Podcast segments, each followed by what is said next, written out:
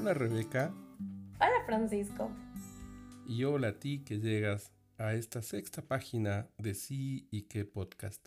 Qué gusto recibirte con nosotros. En este episodio que pertenece a nuestra serie La sabiduría de las emociones, vamos a abrir diálogo sobre una de las emociones más estigmatizadas, la ira. Y junto con ella te vamos a entregar una herramienta hermosa de autoliderazgo que no solo te servirá con la ira, sino con todas tus emociones. ¿Conversamos? Conversemos.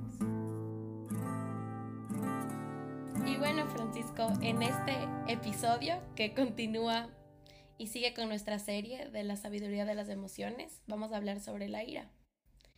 Como ya hemos recorrido un largo camino, comenzamos por el miedo, fuimos hacia la ansiedad y ahora viene otra emoción que es muy importante y que está presente en nuestro día a día. Para encuadrar un poquito, eh, las emociones como nosotros la entendemos, desde ese lugar que son la expresión de la sabiduría de nuestra especie, que se disparan por una razón y que siempre tienen una función. Y que si nosotros las escuchamos, las sentimos y las respiramos, como hemos, hemos hablado hasta el día de hoy, vienen y nos enseñan algo y nos motivan un comportamiento. Está hermoso poder ahora conversar sobre esto, Rebe, después de este camino que hemos hecho y, un poco lograr sacarle del patíbulo a la ira, ¿no? porque, porque está satanizada la ira. Y, ojalá las personas que nos escuchan ahora puedan a través de todo esto que, vamos a compartir, eh, aprender a que la ira también es una forma de sabiduría y que nos está contando cosas importantísimas. Y que igual que las otras emociones, cuando la escuchamos, se va. Exactamente. Y bueno, es importante saber que la ira tiene tres componentes o tres manifestaciones, porque la primera parte para permitirnos que las emociones sean unas maestras para nosotros es identificarlas. Entonces tiene tres componentes o tres manifestaciones. El primero es el componente fisiológico corporal y creo que todos nosotros lo hemos sentido alguna vez. La ira viene acompañada de una activación máxima de nuestro organismo. Entonces tiene una reacción muy marcada, se nos acelera la respiración, se nos aumenta el ritmo cardíaco, hay mucha más tensión muscular eh, focalizada, se dispara nuestro flujo sanguíneo, se siente mucha sudoración y también creo que tiene una conducta motora que tiene una señalización que es muy adaptativa. Yo creo que independientemente de la cultura, nosotros podemos reconocer en la mímica ese ceño fruncido esa mandíbula apretada, en algunos casos esos puños apretados, que no importa el idioma, no importa dónde estés, si es que tú ves eso vas a reconocer que la persona está experimentando ira. Es, es fantástico porque como hemos dicho en otras ocasiones, el cuerpo es tan leal que transparenta aquello que nos está sucediendo y todas estas reacciones que, son esta señalización que tú expresas y, mm, vienen de, la historia de la sabiduría de la especie, porque fueron reacciones primarias ante los depredadores. Exactamente. Cuando empezamos a, poder eh, encontrarnos en la naturaleza y también fuimos encontrados. Entonces lo que nos pasaba al encontrarnos con un depredador, el disparo del miedo, y luego los mecanismos de defendernos y de sobrevivir, que al encontrar esta diferencia con el depredador o con el elemento de la naturaleza que nos vencía, construyó toda esta forma de, señalizar el cuerpo.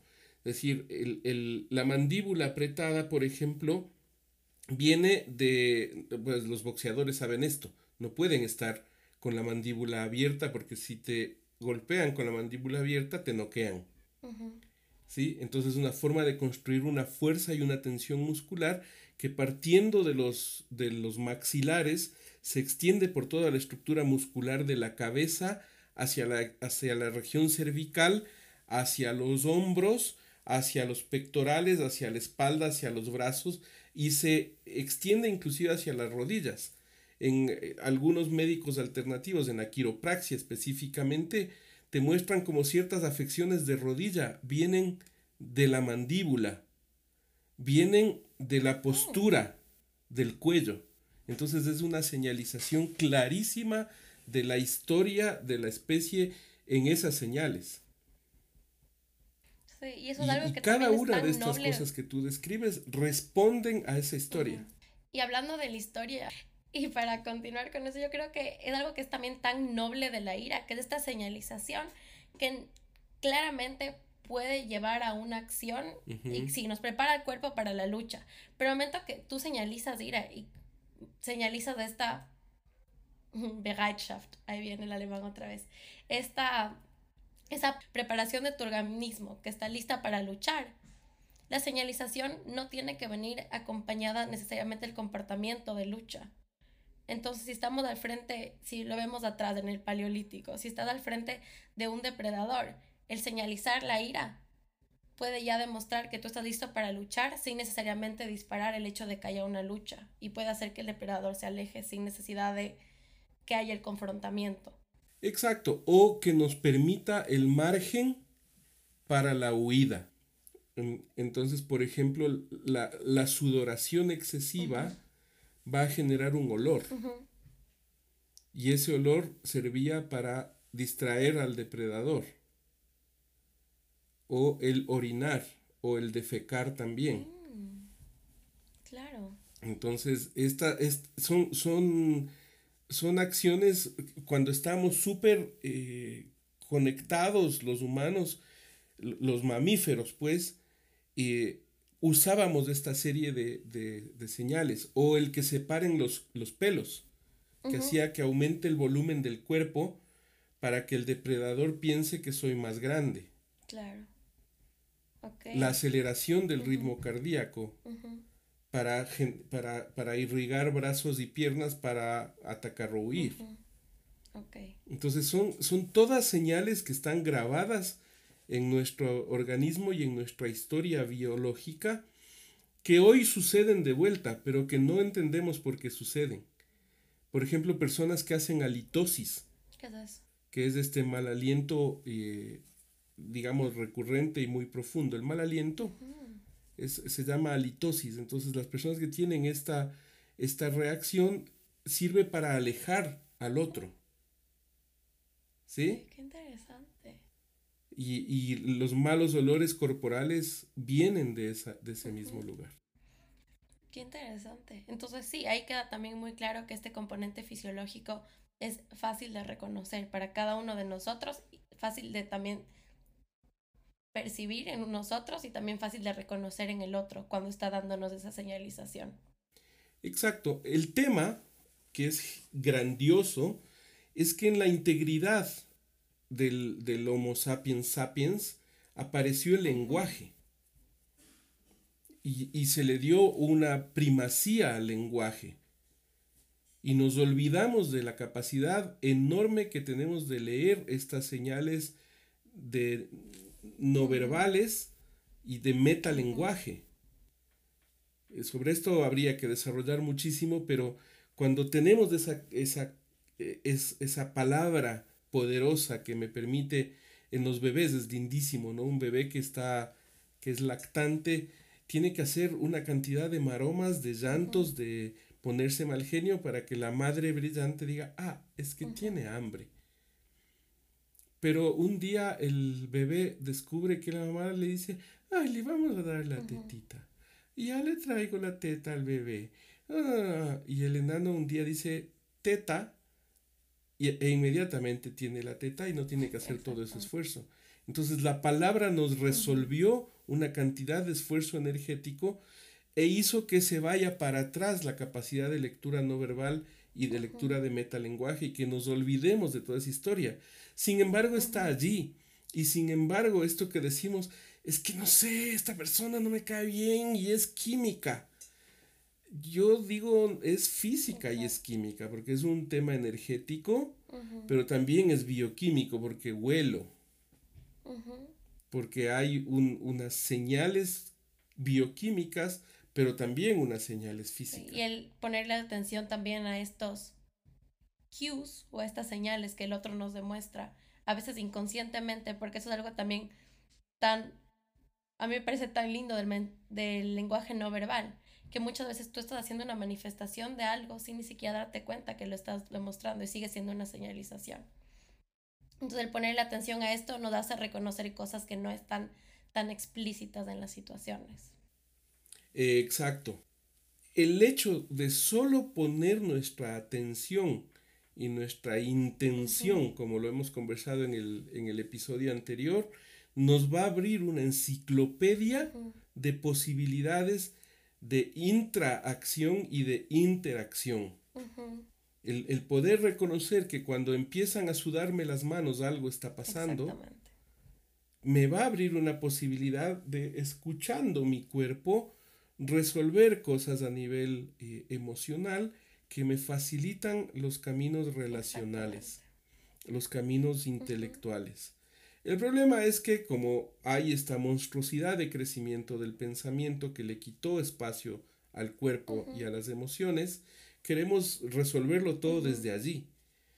Y, le hemos quitado el equilibrio a esta construcción de lo racional, lo emocional y, lo corporal eh, rodeado de lo energético, que, que al desequilibrarlo obviamente perdemos información perdemos parte de la sabiduría desarrollada como especie. Y el momento que los integramos podemos aprovecharlo al máximo.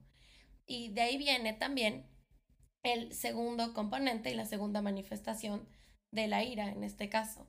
Y yo creo que en este momento también es importante resaltar que las situaciones de, o sea, por sí solas carecen de valor emocional. A la final es nuestra lectura, nuestra interpretación y nuestra valoración personal de la situación que les confiere significado. Entonces sí, una situación que hemos nosotros aprendido que nos tiene que provocar iras, a la final es lo que te provoca ira. Pero desde el lado también, como desde ese principio también biológico que también se encuentra en los mamíferos, generalmente cuando hay la percepción y la interpretación de un bloqueo para lograr un objetivo, de un bloqueo de el poder tú como organismo satisfacer una necesidad, o la percepción de un peligro, de una amenaza, o la percepción de una injusticia o de un obstáculo.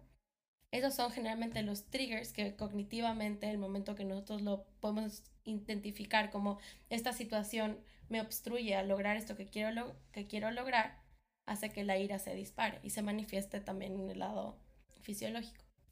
Claro, es decir, es, muy valioso el comprenderlo cognitivamente porque es una de las vías para el paso a la conciencia. Exacto. Pero corremos el peligro de quedarnos allí. Porque el, instante en que se dispara la ira, eh, va a ser difícil acordarnos de esas cosas. La invitación que yo haría a las personas es eh, poder escuchar estos, estos gatilladores que has nombrado te voy a invitar, Rebe, ahora a que en los posts del Instagram pongamos esto, porque es como integrarlo en nuestra conciencia para que el momento en que se nos dispare la ira, podamos atender y tener a mano, ah, es esto, es esta historia mía personal la que me hace sentir esto.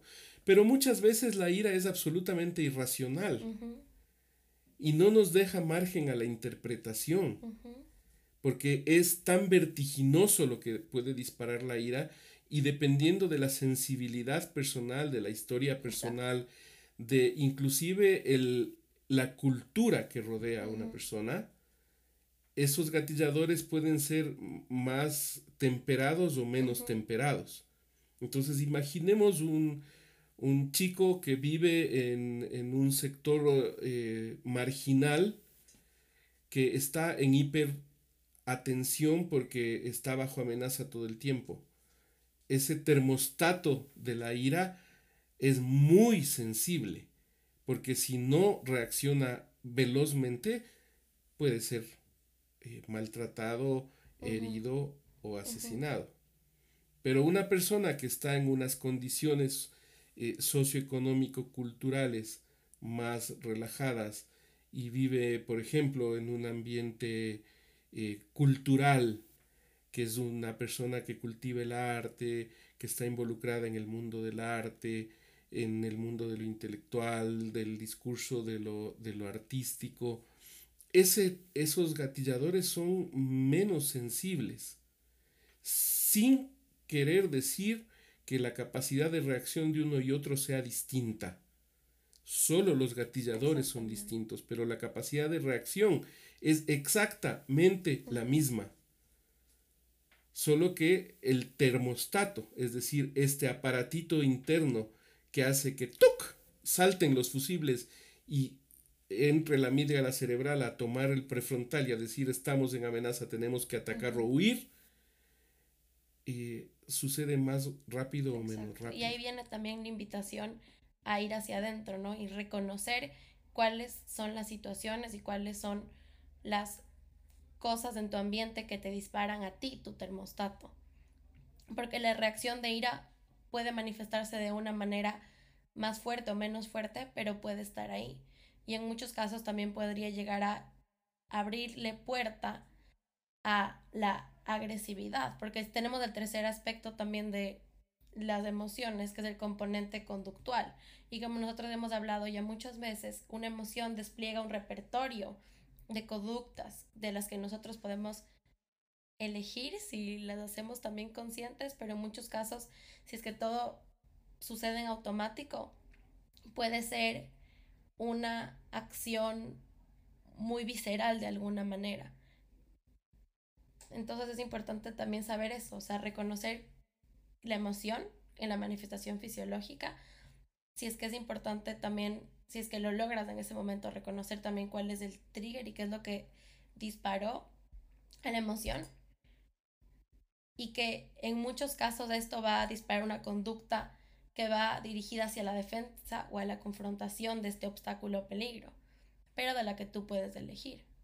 Señalizarla hacia la otra persona de la manera verbal o en algunos casos que sería algo que es, puede llegar, es contraproducente porque de eso pueden llegar a sufrir algunas de las relaciones interpersonales sería actuar de manera automática hacia la agresividad porque en parte el repertorio que abre la ira está también ahí la agresividad. Sí, ahora hay que distinguir dos cosas, ¿no? La agresión de la agresividad y de la violencia, ¿sí? El principio de, agresividad es un principio natural que le lleva al individuo desde sí hacia el objeto. Es una fuerza que me lleva resolutivamente hacia el objeto y que es saludable. En, en, los términos corporativos, por ejemplo, se usa una competencia o se, se busca una competencia de las personas de las áreas comerciales que se llama agresividad comercial. Son estas personas que son capaces de, entrar en mercados y conectarse y, tener una competitividad altísima, ¿no? Tiene que ver con la asertividad. Tiene que ver con la asertividad, pero con esta habilidad que Jung diría de la extraversión, de ir del individuo al objeto, de dirigir la energía psíquica hacia el objeto slash objetivo. voy hacia las cosas. ¿Ya? Y la agresión es cuando voy sobre el otro, cuando esta energía supera el límite del otro. Y la violencia es cuando hay una, un daño al otro. ¿Sí? Porque yo puedo, puedo usar mi agresividad eh, por ejemplo, cuando nosotros nos interrumpimos acá en, nuestra conversación, es una esencia de agresividad, es una agresividad de voy a poner mi punto. No, no llegamos a agredirnos ni a ser violentos, nos, nos divierte a nosotros esto y se vuelve una danza, ¿viste? Pero el día en que a ti te moleste una forma, va a ser una forma de violencia. E incluso el ejercicio de la ira puede ser un ejercicio velado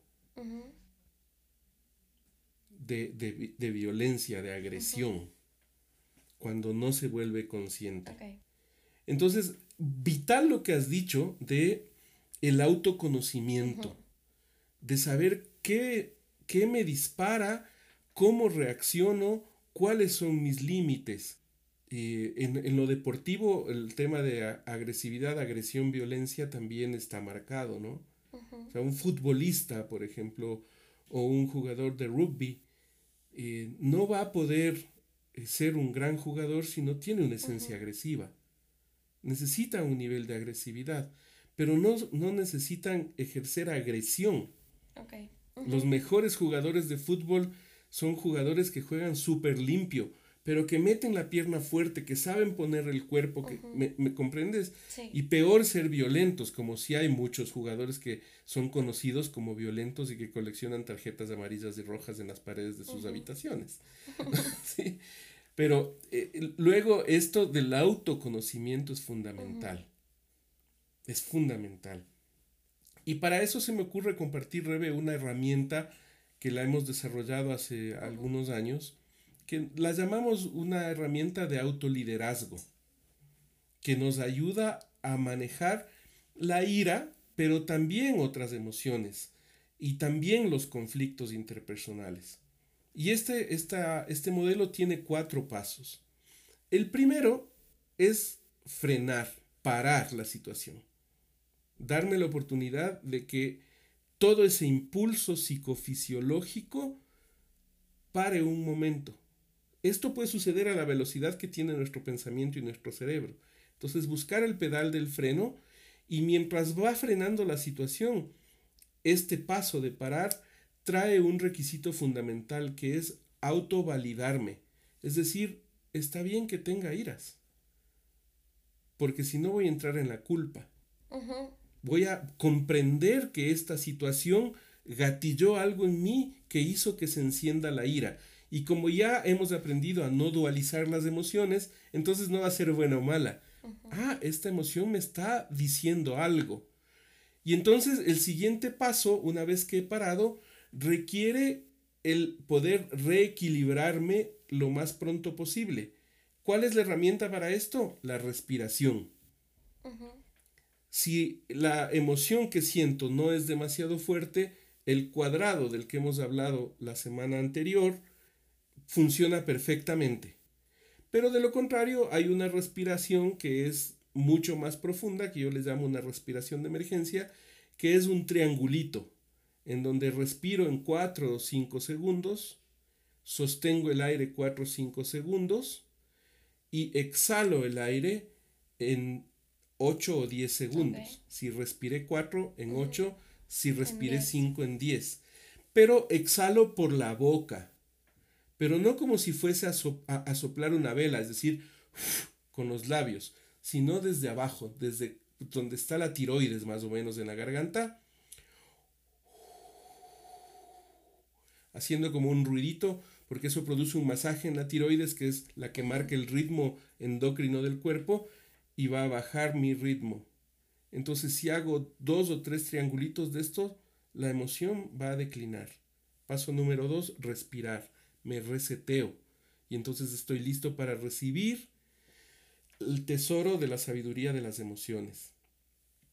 Paso número tres en esta herramienta, simple y sencillamente recordar lo realmente importante en esa situación que estoy viviendo.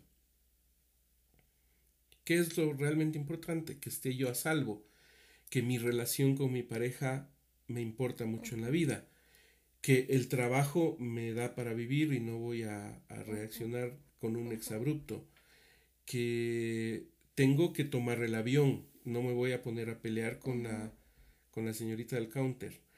Me, comprendes? Porque si no, cuando nos disparamos con las emociones, perdemos el radar de lo realmente importante, decimos cosas que pueden destruir relaciones, etcétera, etcétera. Entonces, recordar lo realmente importante. Y paso número cuatro, fundamental, una vez que llegué a recordar lo realmente importante, si me he validado a mí, tengo que validarle al otro. Entonces, paso número cuatro, validar al otro. El otro tiene derecho a tener iras, a equivocarse, a tener miedo, a estar ansioso. Y a partir de esos cuatro pasos, entonces reconstruyo desde la sabiduría de la emoción que he sentido esa interacción. Me autolidero me autolidero desde la sabiduría de la emoción. Es, un, es una herramienta preciosa esta que, hemos desarrollado y que sirve mucho, ha servido a mucha gente en este tiempo, sobre todo en este último tiempo. Me parece una herramienta hermosa porque ese es el, como tú dices, a través de esto y de estos cuatro pasos puedes de verdad aprovechar esa sabiduría que está impresa en las emociones. Porque sí, la ira puede tener este estigma porque mucha gente tal vez lo conecta con este lado de impulsividad. Y eso sí, es, puede ser parte del repertorio. Pero el momento que tú haces estos cuatro pasos, puedes aprovechar el hecho de que la ira te energiza y si es una señalización y una alarma de que hay, por ejemplo, una situación injusta o que tu integridad está en peligro. Y a través, a través de estos cuatro pasos puedes tú también actuar de una manera que te sea más eficiente. Porque si, por ejemplo, uno percibe, siente iras, porque percibes que tu integridad está puesta en peligro, sí, tú puedes exigir respeto, pero exigir respeto por uno mismo no es incompatible con de respetar a los demás. Entonces, por ese lado, a través de estos cuatro pasos podemos reconocer esta alarma, reconocer esta activación del cuerpo completo y esta preparación del cuerpo para afrontarse contra eso. Hacer los cuatro pasos y de verdad actuar de una manera que no afecte nuestras relaciones interpersonales y que no sea mucho más efectiva. Sí, esto me lleva a, algo que no, no, recuerdo haberlo dicho antes en, en, estos episodios de las emociones, y es que normalmente las emociones suelen venir de dos en dos.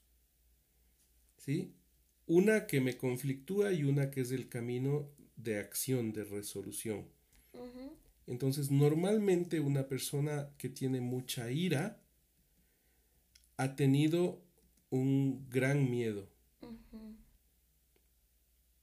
¿Cuál es la función del miedo? Salvaguardar mi integridad física o emocional. ¿Cuál es la función de la ira? Obtener un trato justo. Me da iras cuando me siento injustamente tratado, cuando hay un desequilibrio en el ejercicio del poder. Entonces te decía que el, el hecho de estas dos emociones presentes del miedo que deviene en ira, lo que hace es que nos, nos muestra las personas que más miedo tienen. Mientras más agresivo, mientras más agresor, más miedo. Entonces una persona que está muy agresiva en la espalda trae un gran miedo. O un gran dolor. Que también esa es una dupla muy presente. Mucho dolor, mucha tristeza, mucha ira. Fíjate cómo la ira, como señaliza la, el paso a la acción.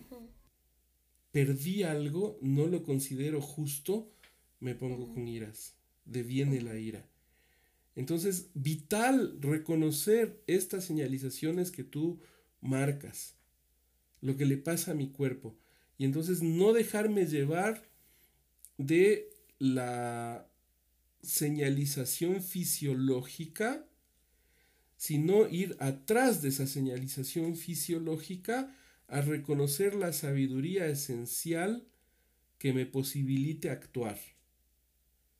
Ese, ese debería ser el mecanismo. Y como tú marcas esta herramienta de autoliderazgo, si la practican, va a funcionar para que esto suceda. Y, va a solucionar muchos conflictos. Ojalá, mi Rebe, el, mundo aprendiera un poquito de esto, porque eh, los grandes momentos de la historia están marcados por grandes guerras, por grandes conflictos que han surgido de mucho miedo. Los pueblos más agresores, más invasores, no voy a nombrar ninguno porque hay que respetar esa esencia y porque sabemos que si todos supiéramos todo de todos, todos, perdonaríamos todo, a todos. Eh, eso muestra un gran miedo. Mientras más opresor, más sensible. Y entonces es como con los perritos abandonados. Desarrollan unos niveles de agresividad tan salvajes.